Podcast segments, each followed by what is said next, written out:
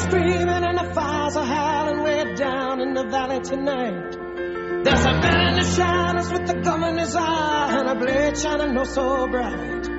There's evil in the air and there's thunder in the sky and a killer's on the bloodshot streets. On down in the tunnel with a deadly horizon. Oh, I swear I saw a young boy down in the gutter. He was starting to foam in the heat.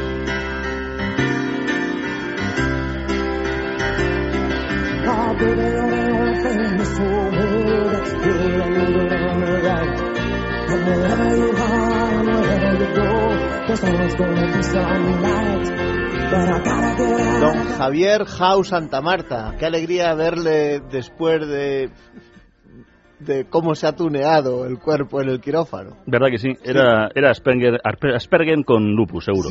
Entonces, nada, esto se ha Sí. quitado fácilmente. Fácilmente, ¿no? Fácilmente. Te veo muy recuperado. Muchas gracias. eh, es lo que hace el vinillo de Jerez. ¿El bastón es por coquetería o porque...? Es para apoyarme un poco porque esta, esta faja que, que me faja y, y- y aquí la- el, el- el este que llevo por ahí sangrando, porque todavía Sí, voy con aquí sí. con el este, pues Claro. me tiene un poquillo que no, Ya. con falto de fuerzas. Y Pero lo de la mochila por ser una joven promesa del mundo de... ¿Quieres saber por qué llevo la mochila? Sí, sí, lo sé, lo sé. Madre mía. No, no, no, no lo No saques. lo enseñe, no lo saques enseñe. por la No, no, por Dios, no, por Dios. Bueno, bueno, bueno. Bien. sangre, vive Cristo. ¿Cómo Veo que, veo que el quirófano no le afectaba al cerebro, al menos. No, es que además hoy que nos vamos a lanzar a este último momento de la historia de España, en estos momentos ¿De los vamos valores. hoy? Vamos a hablar de muchas cosas, porque es verdad que voto al Chapí, vamos aquí, no voy a venir yo, el último día de historia, solamente por 100 puntos de nada y una y una rajada bajera. Estás aficionado. Si está, Da igual, da igual. Más lo estaban tiene todos los fondo héroes. lanzador de peso. Sí, sí, sí, efectivamente. Javier, falta decir, yo soy tu padre. Hay que, hay que respirar, pero hoy soy tu padre. De- Tengo ¿Cuál es el tema? Pues hoy, obviamente, en que los valores históricos, que, que sin historia no hay valores. Ya. Vamos a hablar de la desesperanza, Sí. vamos a hablar de la fe, vamos a hablar del sufrimiento, de del orgullo, del señorío. quizás. No, No, eso, más eso es lo que se ha quedado. Si es que nos hemos quedado ahora mismo Ah, ya lo en que los grandes héroes de, de nuestro mundo actual. querer llevar a una señora a un restaurante y no poder pagar, por ejemplo, quizás No, tampoco. no, ¿no? eso, eso, eso, aquí no le ha es ocurrido eso. Aparte de una ordinariedad. Ya. O sea, pero esto estamos ahora con Belén Esteban como si fuera la María Pita de ahora. Ya. Eh, Eh, ahí, ahí han empezado los problemas. Claro, el el querer Salva- tener un Aston Martin Claro, y ser de SEAT. el- Se lo dije yo. eh, el Sálvame. Deluxe como, como la referencia a Sí, estos libros sí, que se han olvidado, ¿no? Yo sí, entiendo sí, que aquellos pueblos que olvidan su historia están condenados a repetirlo, pero no nos vendría mal, porque verdaderamente es cierto que todo, todo pueblo que, que- que es feliz con su historia, porque las, las historias eh, que, que son así, no aburridas, hacen de unos pueblos un poco... Yo tengo esa frase que no sé de quién es, pero que siempre queda bien. Aquellos pueblos que olvidan su historia están condenados a repetirlo. Sí, efectivamente, George Santayana, un español que tuvo que al final, como tantos otros hoy en nuestros días, acabar teniendo que ir a Estados Unidos, a Canadá y a todos los lugares estos en que nos condenan.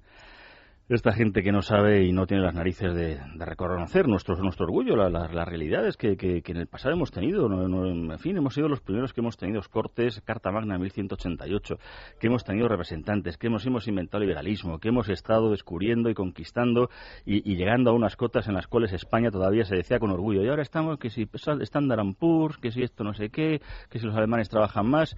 Es una, es una vergüenza, por eso, porque hemos perdido la historia, hemos perdido nuestros valores.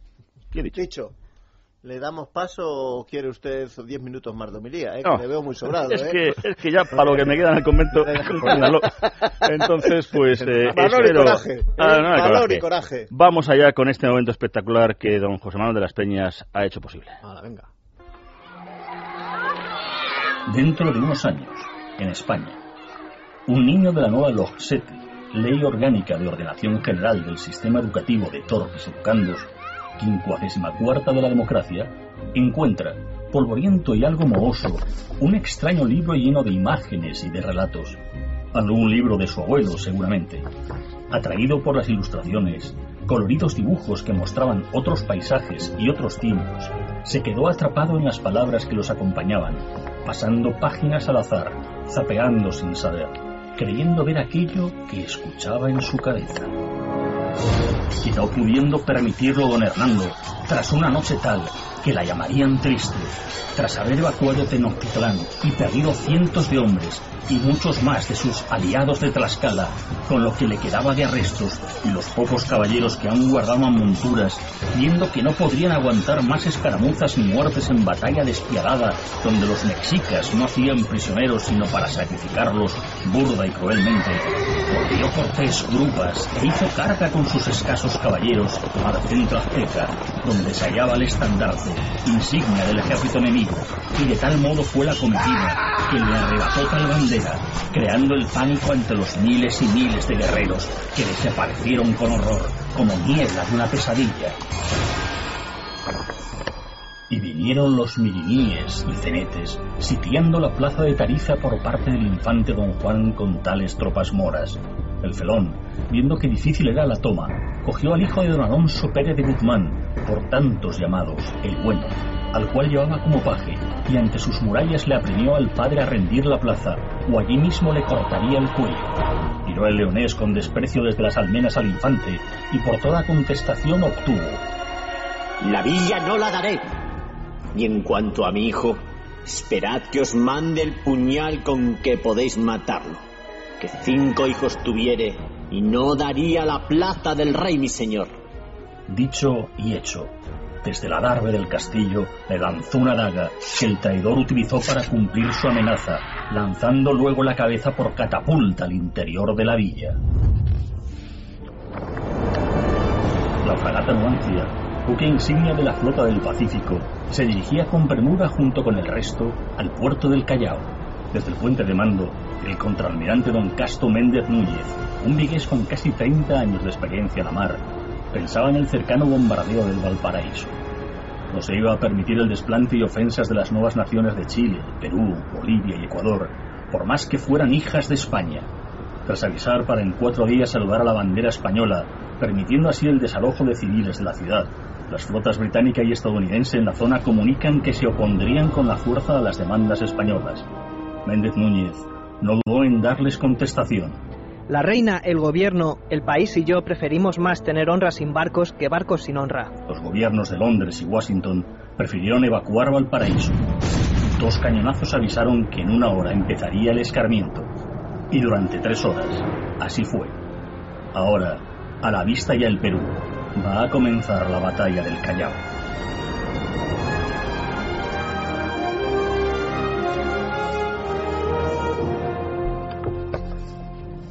Los tercios españoles se vieron cercados por las tropas protestantes holandesas en la isla de Bommel, en unos fríos días de diciembre de 1585. Entrampados entre los ríos Mosa y Val, con pocos víveres y las ropas mojadas, que no hay sol en estas tierras herejes, el almirante Hollack creyó ver en aquello momento de pedir la rendición. El maestre de campo Francisco de Bobadilla le repuso. Los infantes españoles prefieren la muerte a la deshonra. Ya hablaremos de capitulación después de muertos. Los holandeses, evitando la lucha contra, pese que pareciera, tan feroz tropa, inundó los diques, quedando el tercio atrapado en un montecillo llamado Empel. Mandó Bobadilla cavar trincheras con que guarecerse de bombas y viento, esperando lo peor, cuando un infante encontró al cavar un retablo de la Virgen Inmaculada. Creyéndolo buen presagio, rezáronle a la Virgen y pusiéronse bajo su manto y advocación. Esa noche, un inusual viento heló las ya frías aguas del Mosa. A la mañana, viendo lo que no podía ser considerado sino milagro, hizo el maestre campo romper el alba con el parche de los tambores, atacando sobre tal querido puente a unos sorprendidos holandeses. Al final de la batalla, que fue por completo hispana, Hollack no tuvo menos que comentar ante tal victoria. Tal parece que Dios es español. Abdelkrim estaba forzando las posiciones españolas y haciendo caer los fortines españoles. La posición de Anual, comandada por el general Silvestre, era la más importante de todas, y hacia allá se dirigieron los levantiscos rifeños, bien armados con los excedentes franceses. El desastre se presentía inminente.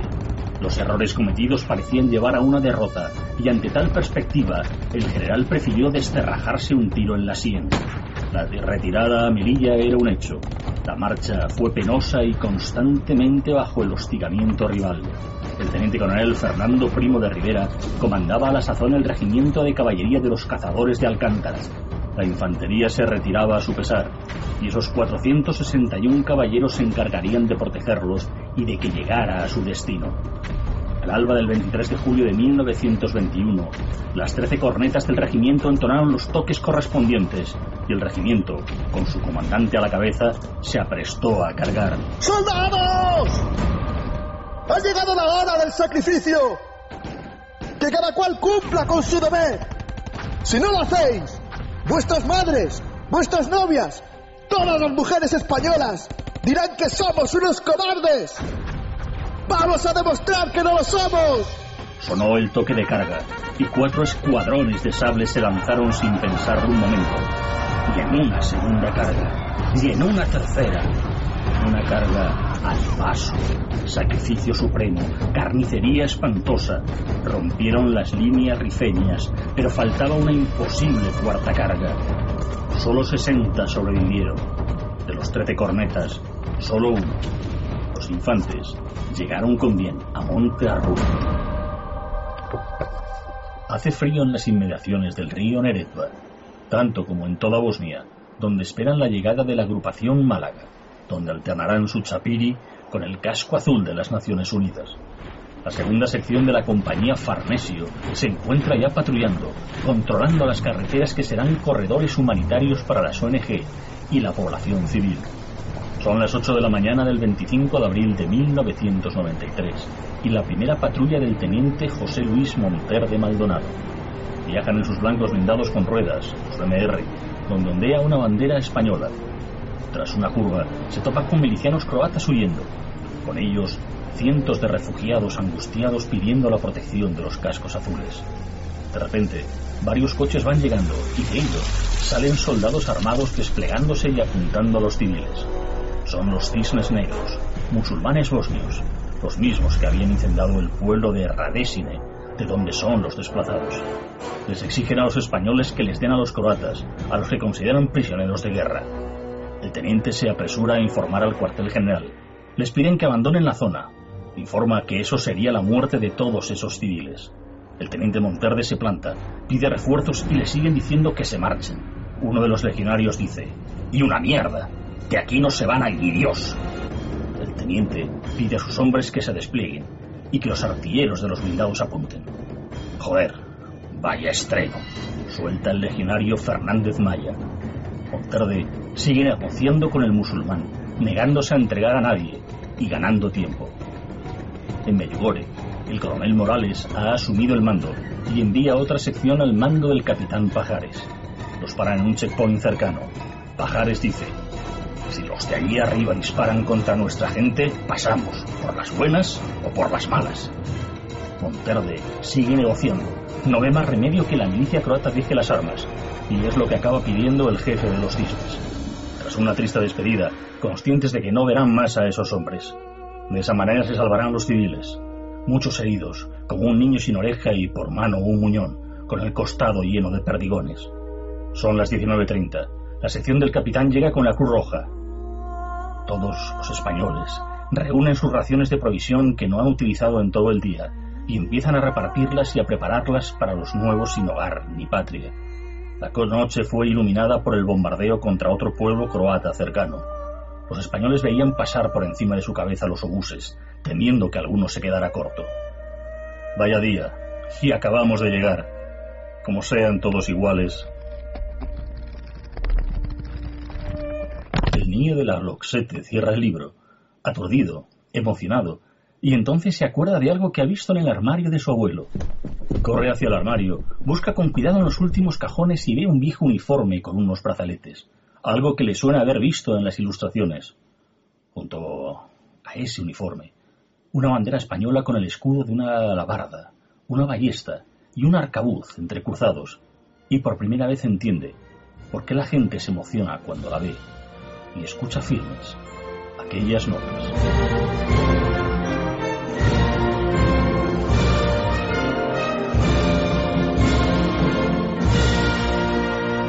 Pero qué panda de, no voy a decir el nombre, levantaros, hombre. Ni uno se ha movido del asiento. Bueno, yo estoy minusválido.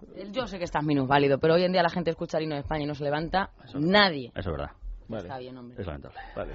Pero en fin, La selección española de fútbol ha hecho mucho daño. Pero bueno. eso sí. Efectivamente. Qué triste. El tiene poco respeto a estas cosas. Vamos, esto lo Ay. ponen, esto lo ponen a las 8, ¿eh? En una final de la Eurocopa y todos cuadrados, vamos. Y todos que somos España, no, ¿verdad? no beben Porque, ni la Mau, de no ven verdad. ni el botellín de Mau en los bares de los pueblos, pero bueno, tampoco es para Algún oyente dice, yo estaba en piel, ya lo juro. Hombre, Como tiene que ser, como tiene que claro, ser. claro. Es que de ¿Qué- verdad somos, somos descendientes de, de- tales de- héroes. es de esto es la tremendo. prensa, la prensa que ha comentado de La este prensa de, todas estas cosas que, que- que es una pena que haya olvidado que somos esos descendientes de Sagunto, Cádiz, Numancia, Zaragoza y San Marcial. Sí, pues tú eh, día te has ventilado el manual, ¿eh? Vamos, parecía... es lo que hay y es una pena que esta gente que ahora mismo hay muchos jóvenes en, en el, pues no solamente en el Nedeva, sino que ahora están en Afganistán o han pasado por el Líbano, pues estamos más preocupados de los ninis, del gran hermano y de la madre que paría Peteque y a toda esta gentuza que está ahí. Vete, que gran futbolista. En fin, pues seguramente el país ante este planteamiento pues hablaría de España en la, cruci- en la encrucijada, con Sí, ese planteamiento sí, sí. siempre políticamente correcto. España reina. Sí, sí, sí. No sé si gobierna, desgraciadamente. Ya. ¿El mundo? España tierra de presuntos. Ya. Somos, somos presuntos héroes. En incluso. todo. De todo. En fin. ¿Y ¿La Gaceta? España, casi nada. Seguramente con DVDs al respecto. Sí. Eh, ¿Y alguna publicación adjunta? Pues hombre, público seguramente es, eh, para finalizar diría, España no existe. No, lo que no existe es público, lo lamentamos mucho, Y pero... efectivamente esta es la gran realidad en este Pero aspecto. vamos a ver, pero, en fin, ¿en cuántos hay medios, darse. a ver, cuántos programas rinden tributo a un periódico que ya no existe? rendían. ¿Eh? Pues Pues, pues un programa que ya no existe. es un programa que ya no existe. pues Para lo que no- eso, semana, sí, ¿eh? sí, realmente. No una semana tampoco. La venganza ¿eh? es un plato de Bien, te tenemos que dejar, Javier. Quédate porque vamos a hablar de interiorismo. Vamos a hablar de interiorismo y... y- y- Primero me tienes que contar algo muy importante. Sí, por favor. Claro. ¿Tú quieres un viaje al interior de la cultura? Oye, pues estaría fantástico. ¿Eh? Venga, Has logrado la semana pasada que yo aprenda a tocar el piano. Con Lang Lang, ¿sí? Sí, pues ahora yo he apostado por la cultura. Y tú podrás introducirte en los rincones secretos de los grandes museos de nuestro país y conocer los entresijos de los monasterios, las cocinas de los monasterios, las cúpulas de los templos, los cuadros de los palacios y descubrir la zona oculta de teatros y de instituciones históricas y además de sentir emociones inesperadas a la luz de las velas. ¿Quieres eso?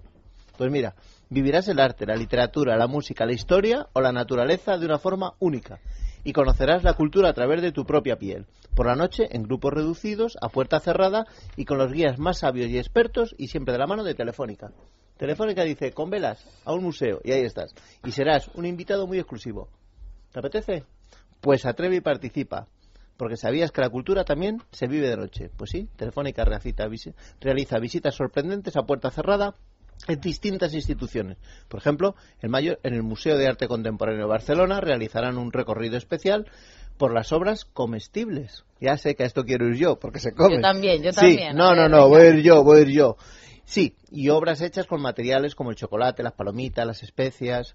Y podéis apuntaros al viaje al interior de la cultura en www.telefonica.es barra cultura. Te lo repito. Sí, por favor. www.telefonica.es barra cultura. Además te puede tocar una tablet o un ebook. Qué bien. Y eres moderna con tu tablet. y Di tu que sí. Y ya está. Bueno, 41 minutos pasan Ay, de la ¿qué una. más vamos de tiempo, como siempre. publicidad. La publicidad. Venga, y que vamos. venga Rocío González. Estamos de fin de semana. Es radio.